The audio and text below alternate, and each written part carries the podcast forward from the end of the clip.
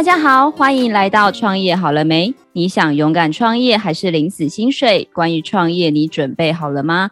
我是主持人小访，我是旅行快门的 Firas。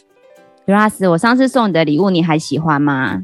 哦，你送我好多礼物，我真的不知道到底你讲哪一个。就是我的爱啊，没有啦。你说那个很 很大一份的礼物，然后害我抱着坐在捷运上面，觉得哎，有一点点害羞。是不是很优秀？他有没有让你有一种如梦似幻的感觉？哎，我真的得说哦，那份礼物真的我很喜欢，因为它是我最爱的高粱酒，而且是不是完全颠覆你对高粱的想象？对，因为我觉得它真的喝起来的那个口感啊，跟以前我们在超市买的那个真的完全不一样，而且它的包装啊，真的就是高大上，超美的。真的，因为很多人像包括我自己啦，我以前对高粱的印象就是觉得哦很辣，不喜欢。然后女孩子都喜欢那种甜甜的啊、润润的口感。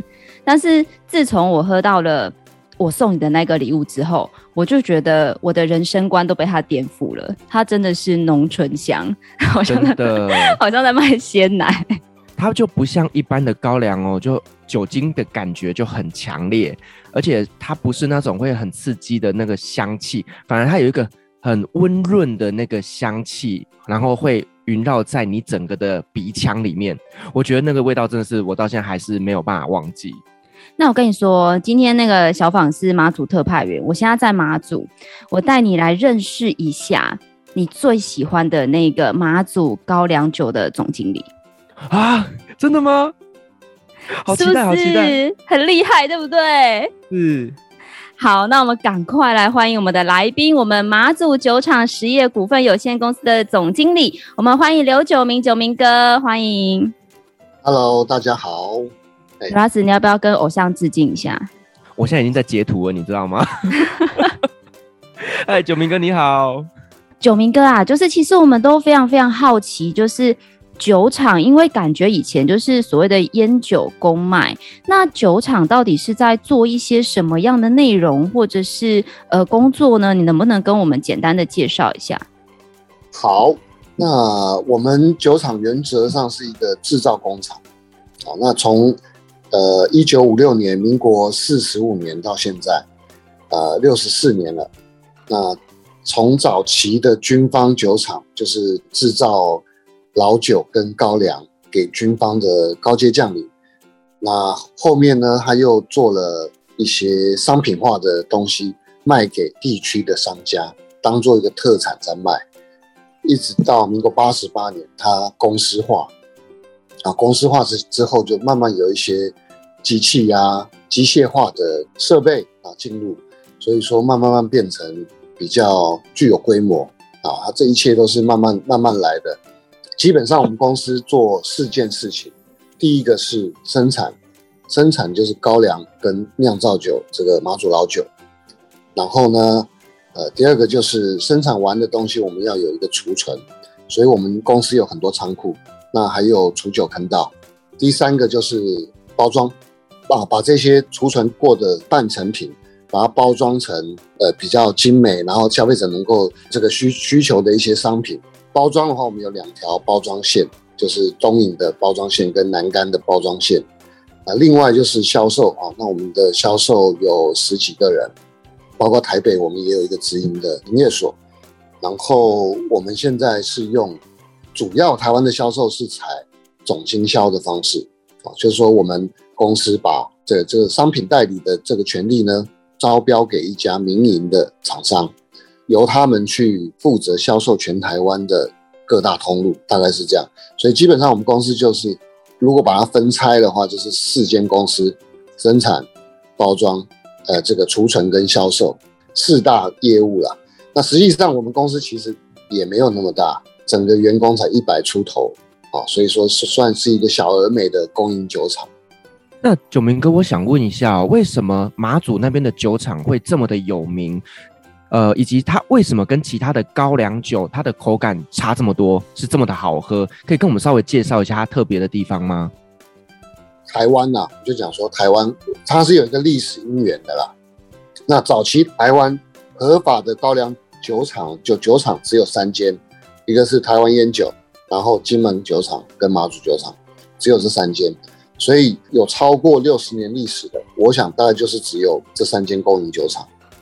哦，金酒今年是，呃，它是一九一九五二年嘛，所以它六十八年。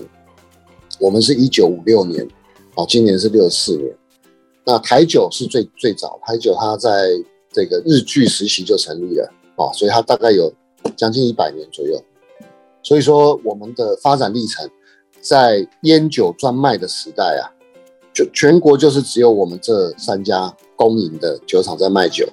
所以是一个寡占的市场，大家也知道，酒厂的这个窖池啊，或者是菌啊，越久是越好。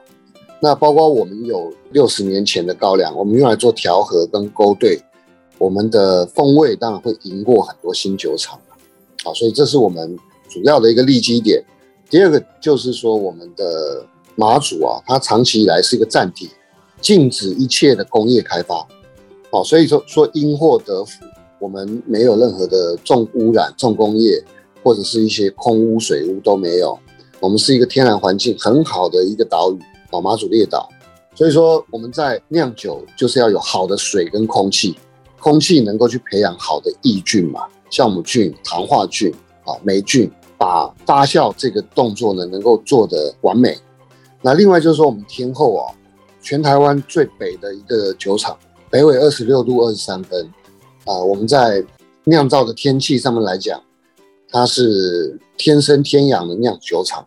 譬如说，像北回归线以南的气候，你很难去做温度控制，因为它过热，过热的话就会过度发酵，它也没办法把酒里面的芬芳物质透过时间哈，透过一定的时间慢慢慢慢把它产生。所以说做酒，我们这个纬度就二十六度到二十八度，是全世界各大酿酒。不管是白酒、葡萄酒也好，比较知名的酒类都在这个纬度上面去酿造。那譬如说像赤道，你就很少看到靠近赤道的国家有什么威士忌或者是有啤酒知名的品牌，很少。这个东东西都是符合大自然的规律啊。那包括像像粮食也是一样，呃，我们的主要粮食是高粱，高粱也是一样，随着每一批的每一年的生产，品质都会不一样。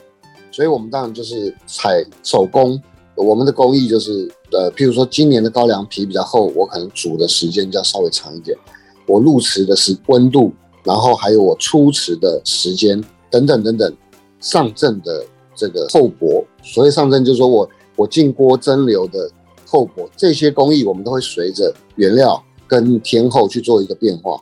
呃，我们行之有年之后呢，自然而然我们的工艺就很很成熟了。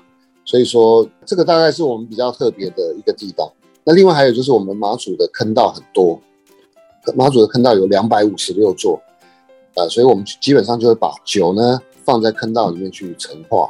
那人家常常在讲啊，就是我们酿酒的的人常常在讲说，窖藏一年，人间三载，讲什么意思？就是我放在坑道里面去储存陈年，会比放在铁皮屋啊。是好三倍的时间，你你可能放坑道放一年，外面要放三年，所以说我们有这种天然的环境啊。当然，呃，这个马祖得天独厚的气候跟与世隔绝的这种没有污染、零污染的环境，我想是主要的一个原因呢。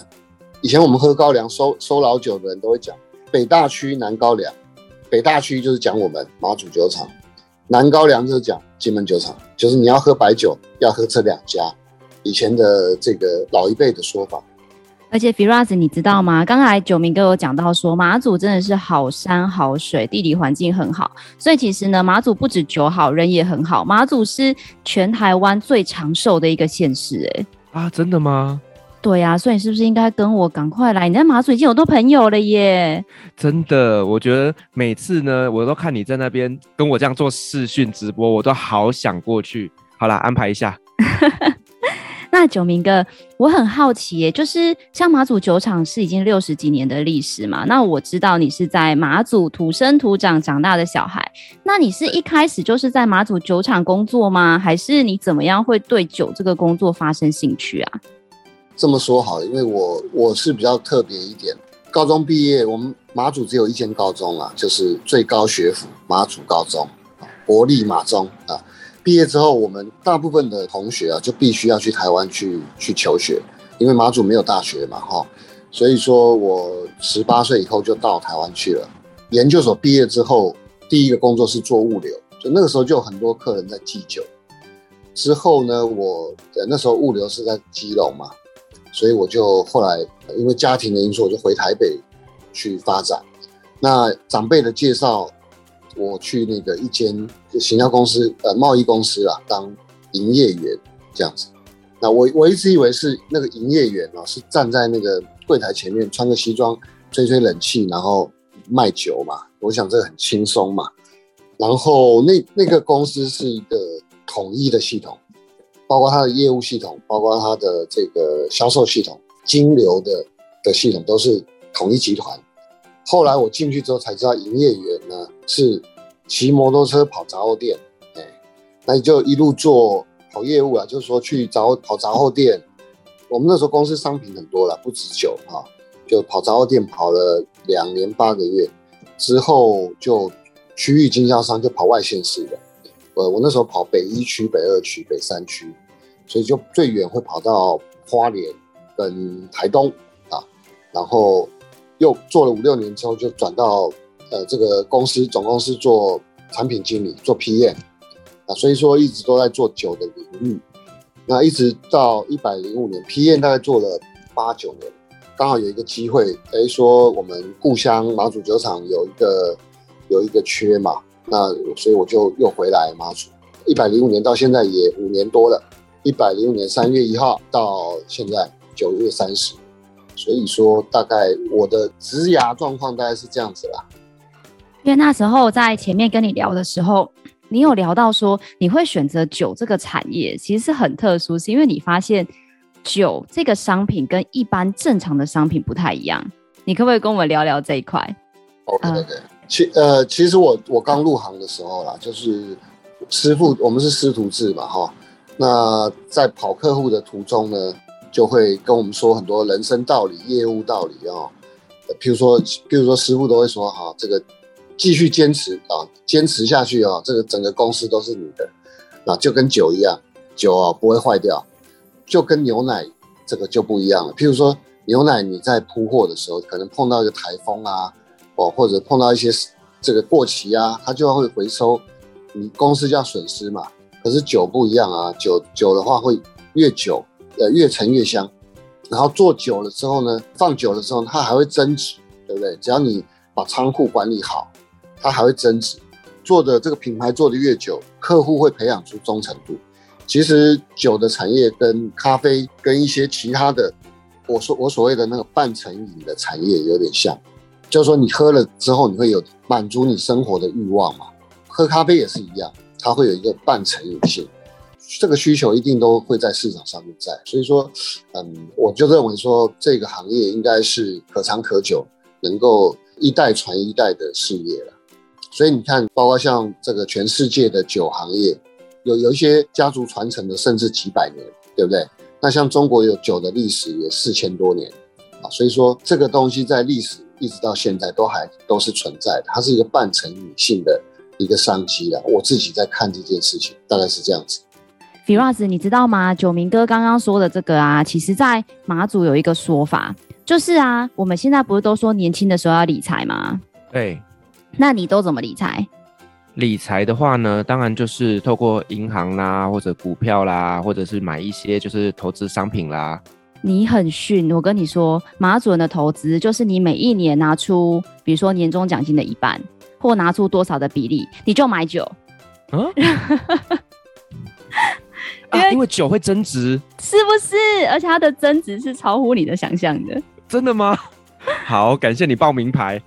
那九明哥，就是有一个问题，我很好奇，就是我身边的朋友也一直每次都问我说：“哎、小芳，你要去马祖，你可不可以帮我买一个八八坑道回来？”但是其实八八坑道根本现在就不是酒厂的酒，对不对？这是一个什么样的历史渊源啊？嗯，这个我要稍微说明一下啊，就是说。呃，我们公司在以前呢、就是都是帮人家做代工为主，主要的业务。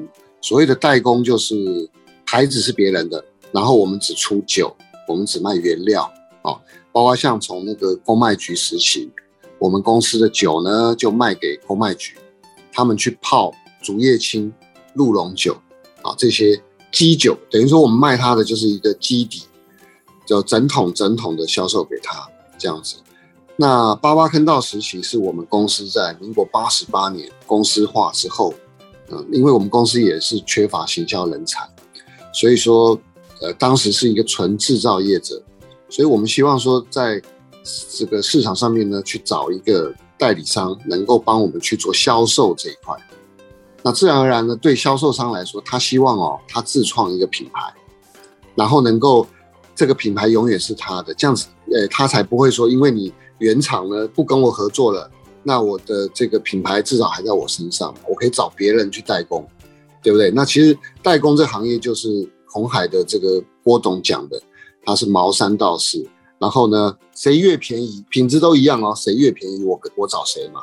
所以有可能我台湾这边代工的价格涨价了，成本不符合了，我可能就会跑到南部的酒厂，那我再不行，我可能会跑到中国的酒厂或者是越南的酒厂。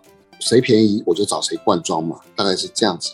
那当初为什么会叫八八坑道？是因为我们马祖酒厂当时经营的状况不是很好，甚至是一度发不出薪水，所以这间行销公司他们就跟我们用协调的啦。这个八八坑道因为是产地的地名嘛，所以就作为品牌名称啊。其实他当初也可以叫别的名字，那只是因为说八八坑道刚刚好。你的酒放在这个我们马祖酒厂的坑道嘛，大概是这样子。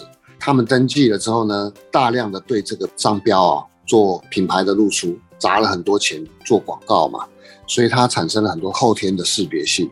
大家看到这个品牌就认为说，哦，这一定是马祖酒厂生产，这个一定是马祖酒。对，那其实现在我们的这家合作伙伴，他是跟云林的福禄寿酒厂代工。所以说，其实我们这几年也都没有说强调八八坑道，因为也是怕大家会混淆啦。我们现在的品牌，呃，这几年的行销跟广告下来，大家也都知道马祖高粱酒了。慢慢慢慢的哈，做市场这一块不会一下子就一口吃成大胖子。你十二岁，你是小朋友，你就是应该有这么大的床铺，这么大的这个，你就是不能骑摩托车嘛，哦。所以说，一个阶段一个阶段。我们会慢慢去铺陈，那当然了，人总是会长大的嘛，所以 跟公司是一模一样的。我们我们公司也是一直在思考怎么去创新，怎么去长大。因为你如果不扩张的话，你就不会进步嘛。啊，包括像从产品面、价格面啊，这个东西又讲到太严肃啊，那我们就这个改天再聊。哎，所以说做品牌真的很重要哎，我从来不知道说原来八八坑道的酒竟然不是马祖的酒。怪不得我就当时小访你给我的那一瓶那个呃马祖的高粱酒，我喝起来就跟八八坑道是完全不一样的口感。我现在我终于懂了，了解。呃，那九明哥，我想请教一下哦。那我们知道就是说酒厂就是有分成民营的跟公营的嘛，哦，那以呃马祖的酒厂的话呢，它是属于哪一种呢？嗯，我们马祖酒厂是纯关谷的哈，我们是这个叫现营酒厂。啊，那我们国内的现营酒厂有两家，一家是金门，一家是马祖。国营的酒厂有一家，就是台湾烟酒。所以像我我一讲，你大概就了解了。那民营的酒厂有很多啦，民营的酒厂像这个格玛兰威士忌，对不对？然后金门的皇家酒厂、远东酒厂，然后我讲比较稍微有名的那个云林的福禄寿酒厂，呃，苗栗苗栗酒厂。就是李立群代言的那个金奖威士忌，金奖大曲。那其实台湾的酒厂总的共的加一加，大概应该有一百出头家。早期我们刚开放，九十二年、九十一、九三年那个时候有四百多家，包括做米酒的，哦，这个你可能都不知道哈。大部分都集中在做高粱、做米酒。其实我们在明九十一年开放嘛，开放之后，有台湾的酒厂雨后春笋一样。所以当时市场还挺乱的，就是说，呃，有的人会因为他想要降生产成本，所以把酒质用一些酒精，使用酒精去调和，一瓶一瓶高粱酒三百 CC 的卖九十九块，呃，七百五十 CC 的卖一百九十九块，还送一瓶罐头。所以我都经历过那个时代，就是嗯，民营酒厂雨后春笋大爆发的的年代。其实我们公营跟民营的差异最大就是。公营的所有规范，就是说国家的规范，我们都要遵守。从生产到销售端的啊，都要符合国家的规范。所以基本上我们六十几年的酒厂卖的就是两个字，就是信用。大家对我们的那个品牌信任度哈会很高。譬如说你去买台啤，你一定不会觉得台啤会有假，对不对？啊，或者是妈妈要炒做一些料理啊，一定要买红标米酒或者是纯米酒，一定会买台湾烟酒的，因为它不会做假嘛。它从原料的检验，然后一直到生产制作的 SOP。然后再到销售出去的完税，缴了烟酒税之后的销售，每一分每一毫都是要符合国家的法规的，所以我们就是信用两个字，安全又可靠。那当然，我们赚的钱哈，民营的公司是老板放在自己口袋里，我们赚的钱呢是回归给政府，包括像我们马祖酒厂，我们就是全部捐给连江县政府，就是肩负更多国家的公益跟回馈的责任了。这样子，这样子有有说明清楚吧？哈，有很清楚。对对对对对。那当然了，就是有好有坏啦。民营的公司呢，在经营跟管理还有销售上面，可以做很多的变数、弹性。比如说，老板一句话，哎，我今天赚的钱拿三百万出来，抽汽车、抽奖、摸彩、送房子，这个都他们都很容易去做。但在公营的呢，我们就会顾虑到很多采购法啦。然后我们要公平性啊，所以我们会有一些招标程序。当然，我们的行政流程就会比较比较冗长嘛。所以说弹性不会比民营的那么大的弹性。那包括民营还可以做一些分红啊、分润啊、佣金啊、啊出国旅游啊等等等等。那公营的相对来说就是有一些是不可以做的，大概是这样子。就是弹性相对来讲就没有那么的大。对对对对对，是。那我想问一下哦，就是说，其实呢，就我以前的话，我比较知道的就是呢，金门的高粱。我对于马祖的高粱，其实也是这一两年才会比较知道的。那为什么金门的高粱呢？它相对来讲，它的名气是比较大的呢？啊，呃，金门他们进入市场就进入台湾市场，呃，比较早。他们八十年代就等于说是比较正规的，他发了一个文给公卖局，因为那时候是烟酒专卖，只有公卖局可以卖嘛。所以他发了一个文给公卖局，让他的酒啊能够在那个年代就进入台湾市场，各大杂货店、各大超商去销售。当时民国八十年，我们马祖酒厂在做什么呢？我们那时候在做代工，啊，就是帮台湾烟酒代工。那我们自己的品牌马祖高粱酒、马祖大曲、马祖陈年高粱酒，都只在马祖地区销售，啊，所以是因为这层关系起步的。早跟晚，第二个就是说规模。那金酒他们在民国八十四年到八十八年中间不断的扩增，它的新厂就在那个时候盖起来，就二十几年前了。所以说它有一定的规模之后，它的稳定度、品质跟产量，哦，那就可以完全符合台湾市场的需求喽。所以他去铺货的时候是全铺的，所以它的最高这个市占率到九成呢。等于说，台湾只要客户高粱百分之九十都是他们家的。那当然，整个整个公司的规模跟我们马祖也完全不一样。我们的员工只有啊，这个月截止大概一百出头，一百零三个人，包括董事长跟总经理了哈。我们只有一百零三个人规模。那金门酒厂有一千三百个人，差好多哦。对对对，那我们的那个生产面积也不一样啊。我们我们目前。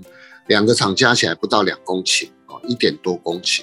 呃，金门酒厂应该有二十几公顷，连仓库了，二十几公顷，而且还有两个厂，就是金陵厂跟金城厂。那因为我们我们跟金酒其实是马祖跟金门是兄弟县，我们两个都是第一道前线嘛。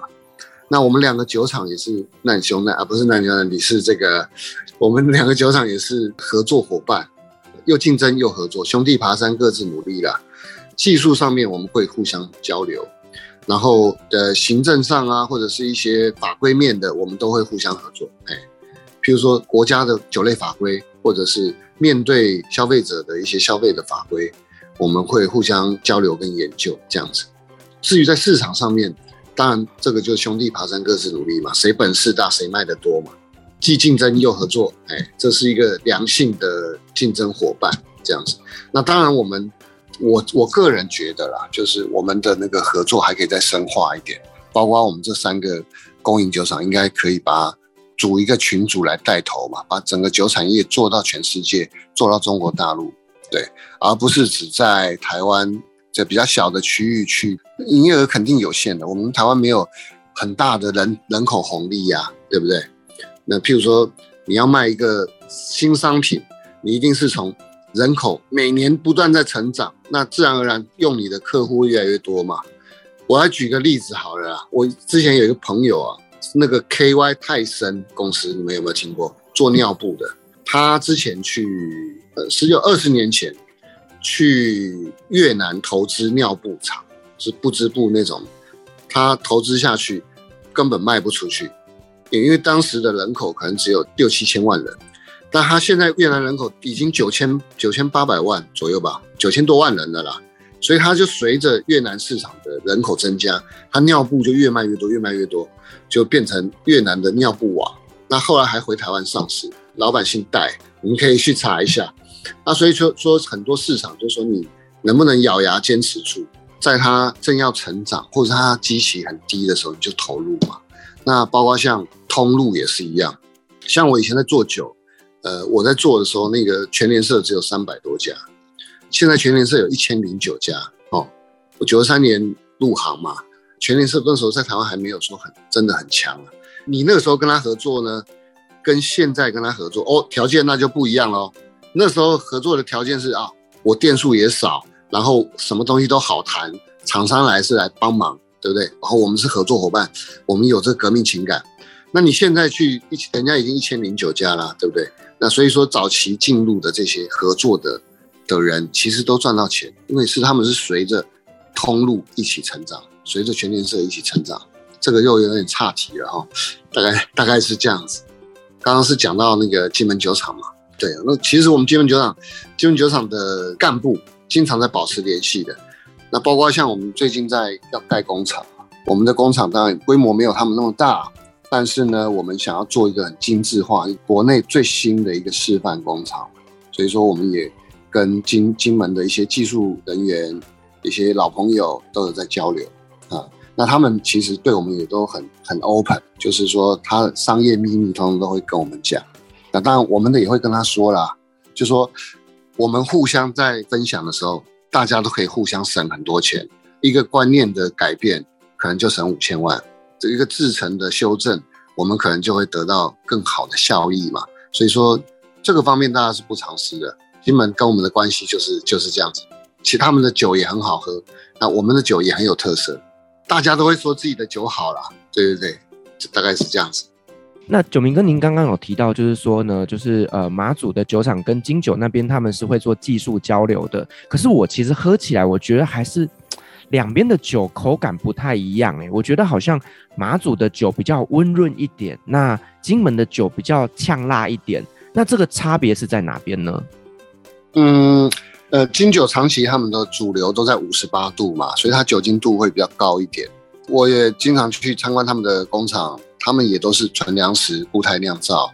那只是说它的工艺跟我们不一样，我们没有加那个稻壳，他们有加稻壳这样子。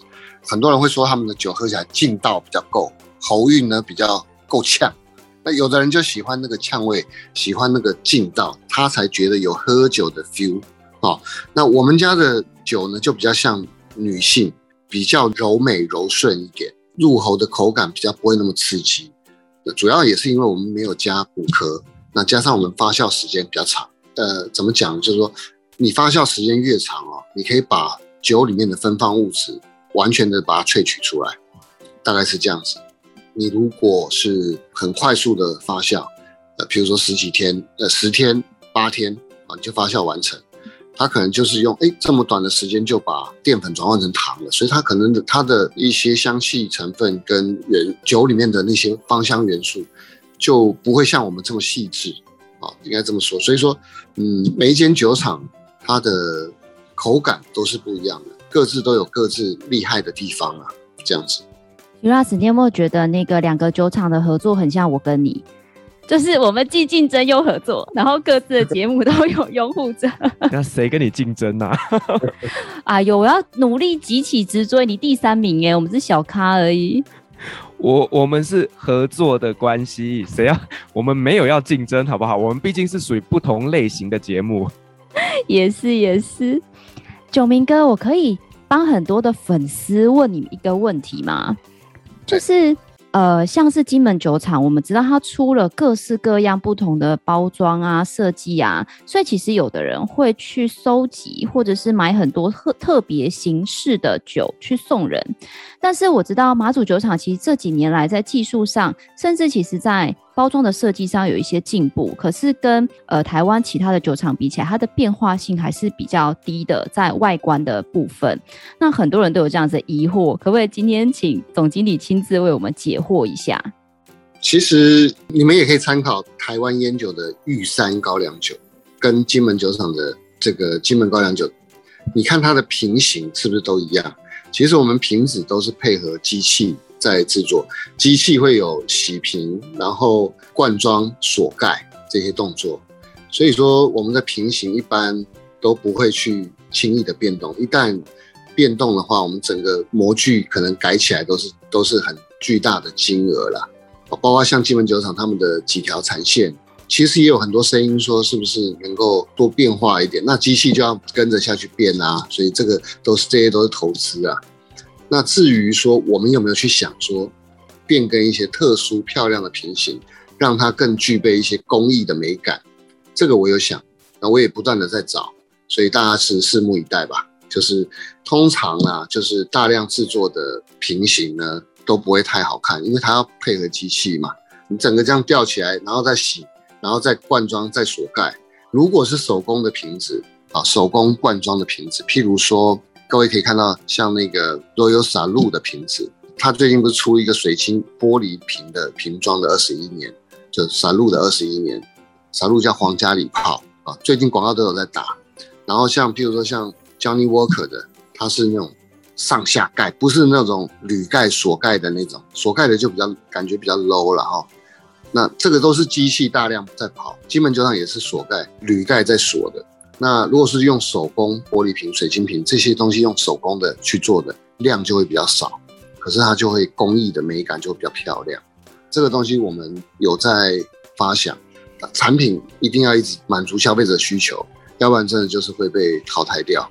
因为消费者的需求是随着他的我们讲社经条件，他的这个薪水一直在增加，然后你都给他那种很 low 五块钱、十块钱的酒。对，那你满足不了他的，他一定是从低端，对不对？从喝醉开始满足，然后接着呢，啊，醉邦邦米酒就可以满足了，是吧？是吧？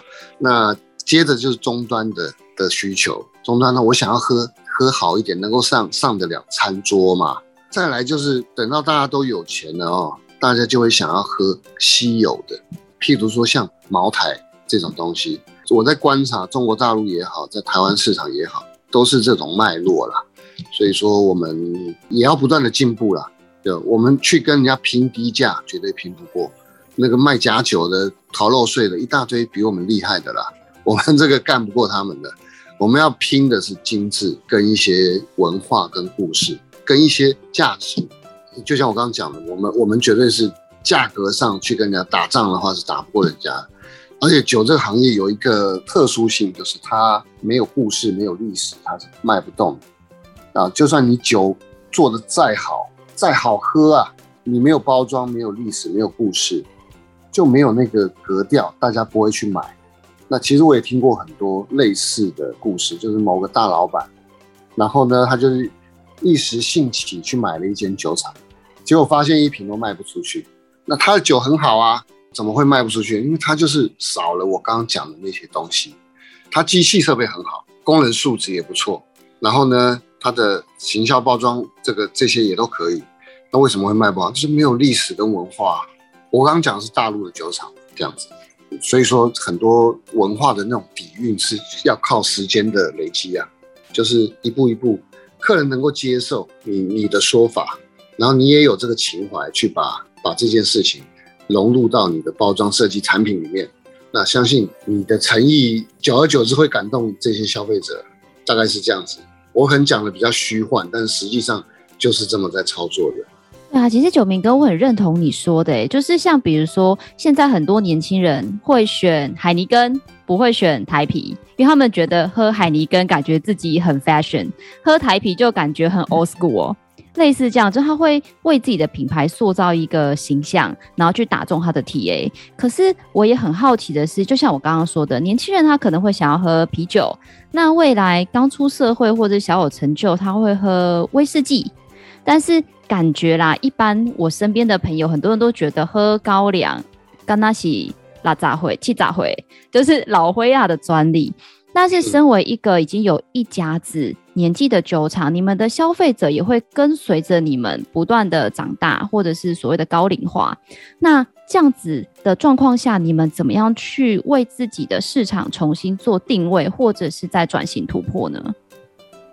你问了一个非常好的问题。啊，这个是各大酒厂都碰到的问题，尤其是老酒厂。呃，我举个例子啊，我师父啊，那个以前台湾烟酒的董事长叫蔡慕里博士哦，他后来自己出去创业，他退休了，七十几岁然后，他之前就跟我说过，他们家的长寿烟呐，怎么转型成现在的这个尊爵牌，就一样的。他有一天在在树林烟厂外围墙外面看到两个太老在抽。七星香烟，当时七星香烟大家都觉得很 low 啊，三十五块还是三十块，是没有钱的的这个工人阶级他们在抽的这样子。然后，可是那个包装是很新颖的，然后是口味是很符合年轻人的那种淡薄的那种烟品这样子。那他们家的长寿啊、新乐园啊，那时候都是那种旧包装，黄长寿也确实都老年化了。后来他就毅然决然的把整个长寿烟通通改成英文标示，然后硬壳装的。因为这样子的改变，他就度过了他被淘汰的命运。后来的这些什么捷泰，大家知道 JT 的，就是七星香烟，他们在台湾的市占市占率是非常强的。还有像像那个英美烟草 Marble，Marble 也是一家外商啊。那这些他们的早期都可以做行销啊，做什么？那你不跟他们竞争的话，不去改变自己。自然而然就会被市场淘汰掉，所以他跟我讲的这个，我也蛮震撼的。所以我们把一些旧的口味上我们不做变动，包装上我们也不做变动，但是新的商品只要一出来，一定从酒质上要让消费者能够惊艳，包装上呢要能够拿得上年轻人的酒桌，这是我们目前最近正在做的事情。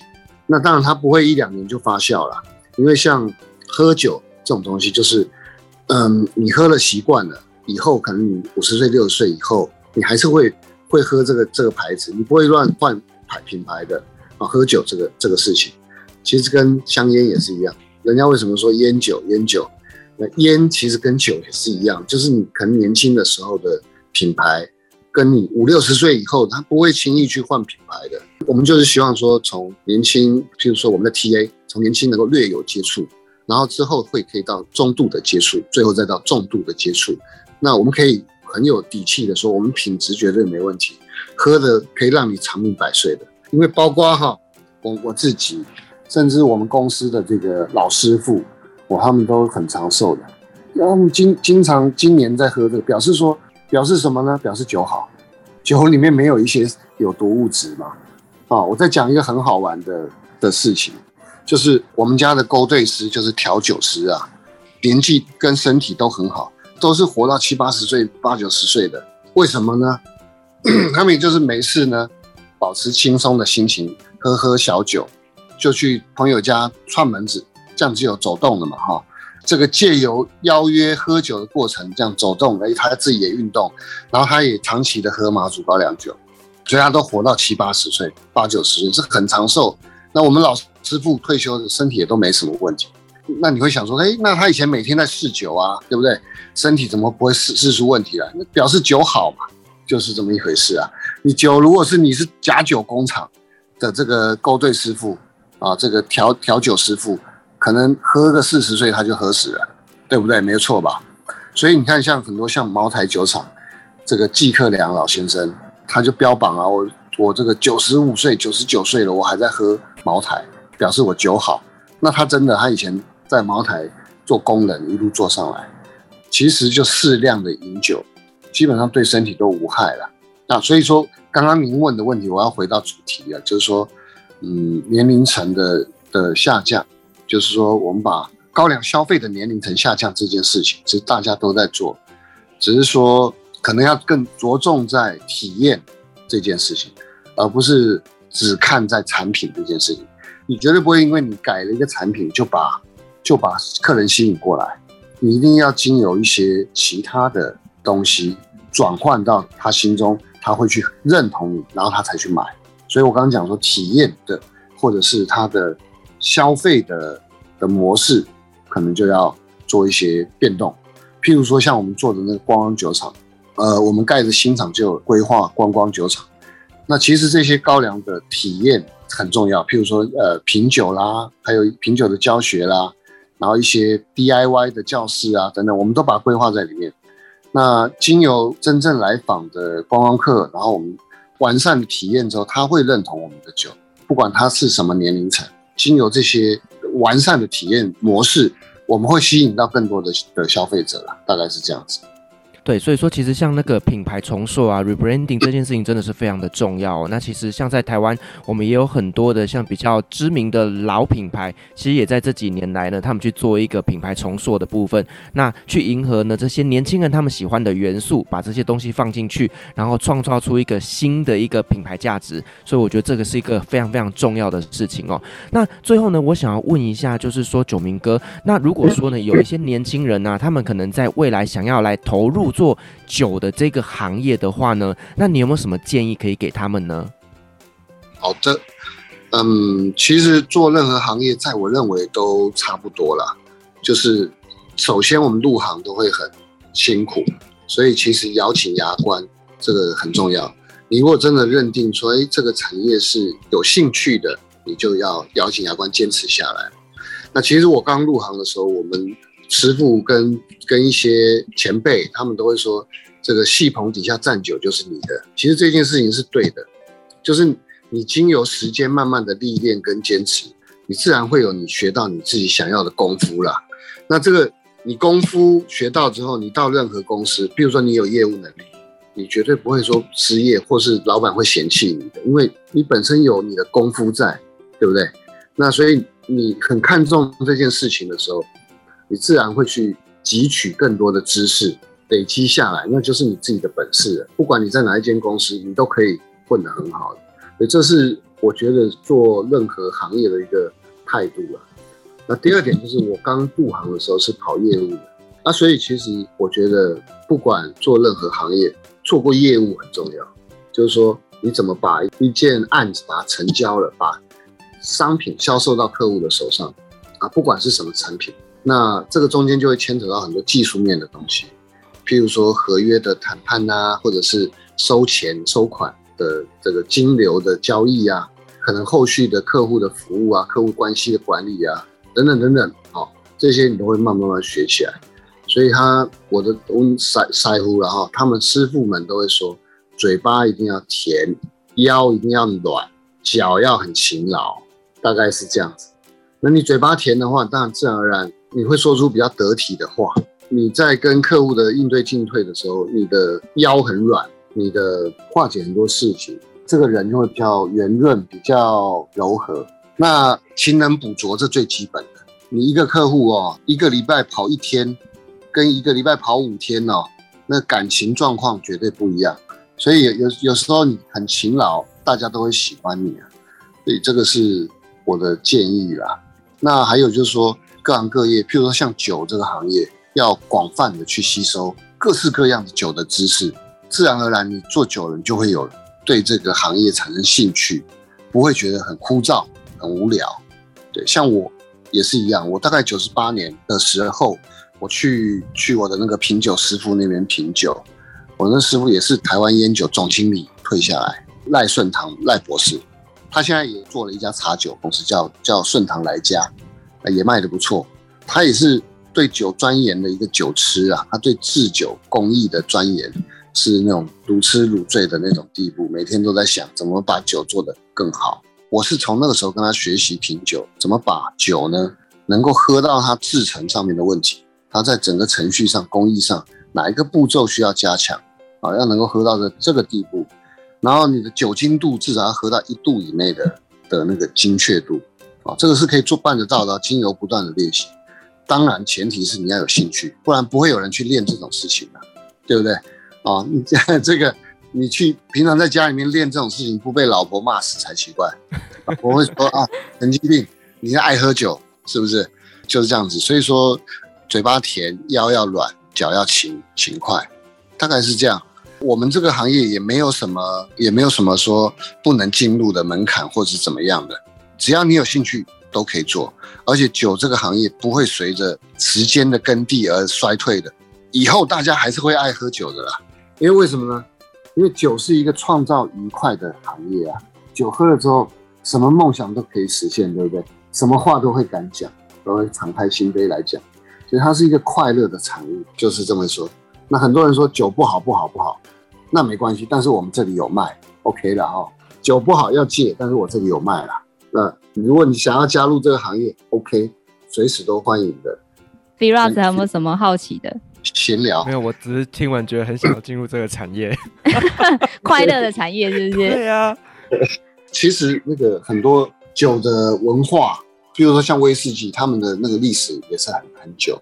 那譬如说像他们国外的威士忌酒厂，甚至是一些琴酒、拉嘎的酒厂的时间都很久，都有很多值得研究的地方。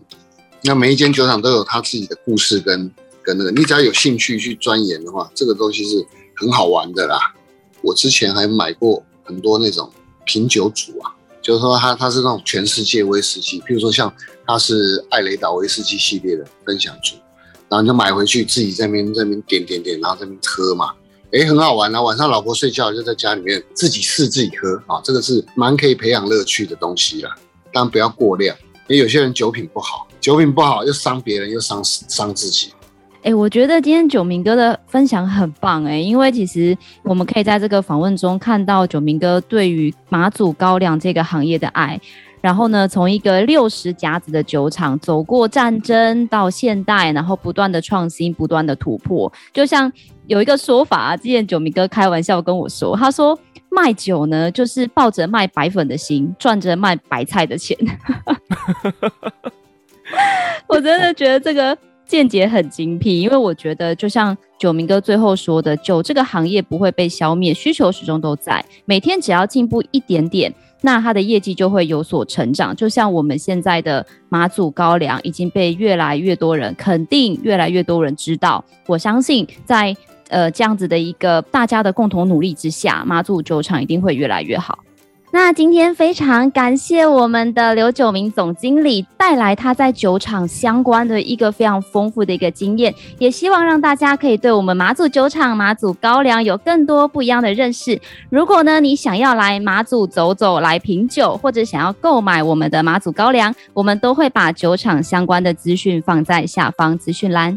如果你喜欢我们的节目，别忘了给我们五星好评加分享哦。创业好了没？我们下次见喽，拜拜。拜拜，拜拜。